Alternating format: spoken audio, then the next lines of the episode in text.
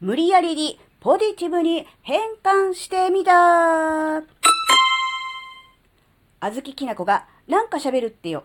この番組は子供の頃から周りとの違いに違和感を持っていたあずきなが自分の生きづらさを解消するために日々考えていることをシェアする番組です。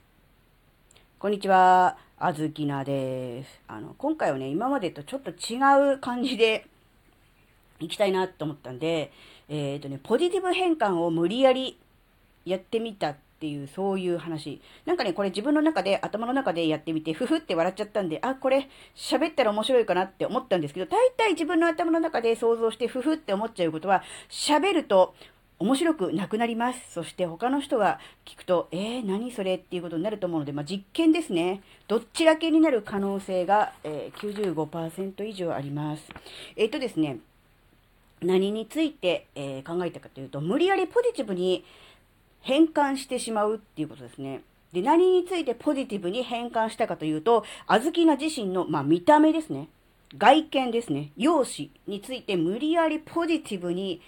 変換してみたわけです。でですね、まあ、あずきなは、前にも言ったと思うんですけど、えっとね、めっちゃ背が低いんですよ。150センチないんですよ。あのね、小学6年生の女子の平均よりもちょっと低いぐらい、同じぐらいかな。で、さらに、年取ってきたので、え毎年毎年健康診断をすると身長がミリ単位で減ってきてます。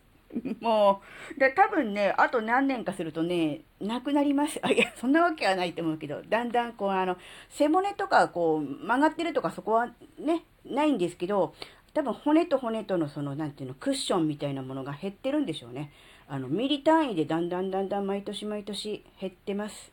なので、大変なことになると思うんですけど、まあ、そんなことはいいです。で、小柄なんですよ。でね、小太りなんですね。小柄で小太りなんですよ。なので、小柄で小太りっていうと、いいイメージないじゃないですか。若ければ可愛いっていう、ちょっとぽっちゃりで、小柄でぽっちゃりで可愛いってやると思うんですよ。若くないので、あの、可愛さはないんですよ。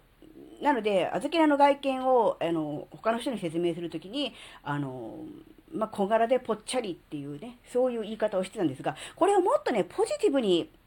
いいように勝手に変換したらどうかなっていうのをいろいろ考えたときに、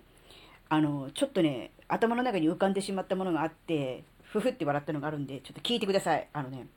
クッション性に優れたコンパクトボディです。どうですか、これ。めっちゃポジティブじゃないですかめっちゃ良さそうじゃないですか。クッション性に優れたコンパクトなボディ。あの、嘘は言ってないと思うんですよ。クッション性だらけじゃん。もうね、肉いっぱいついてて、クッションですよ。あの、天然の、あの、なんだっけ、あれ、エアバッグと呼ばれてます。あの、ぶつかっても怪我しないっていうね、安全性に優れたね。で、なんだなんだったら、あの、水に入れば浮きますから、浮き、浮き輪もついてますし、あの、救命胴衣もね、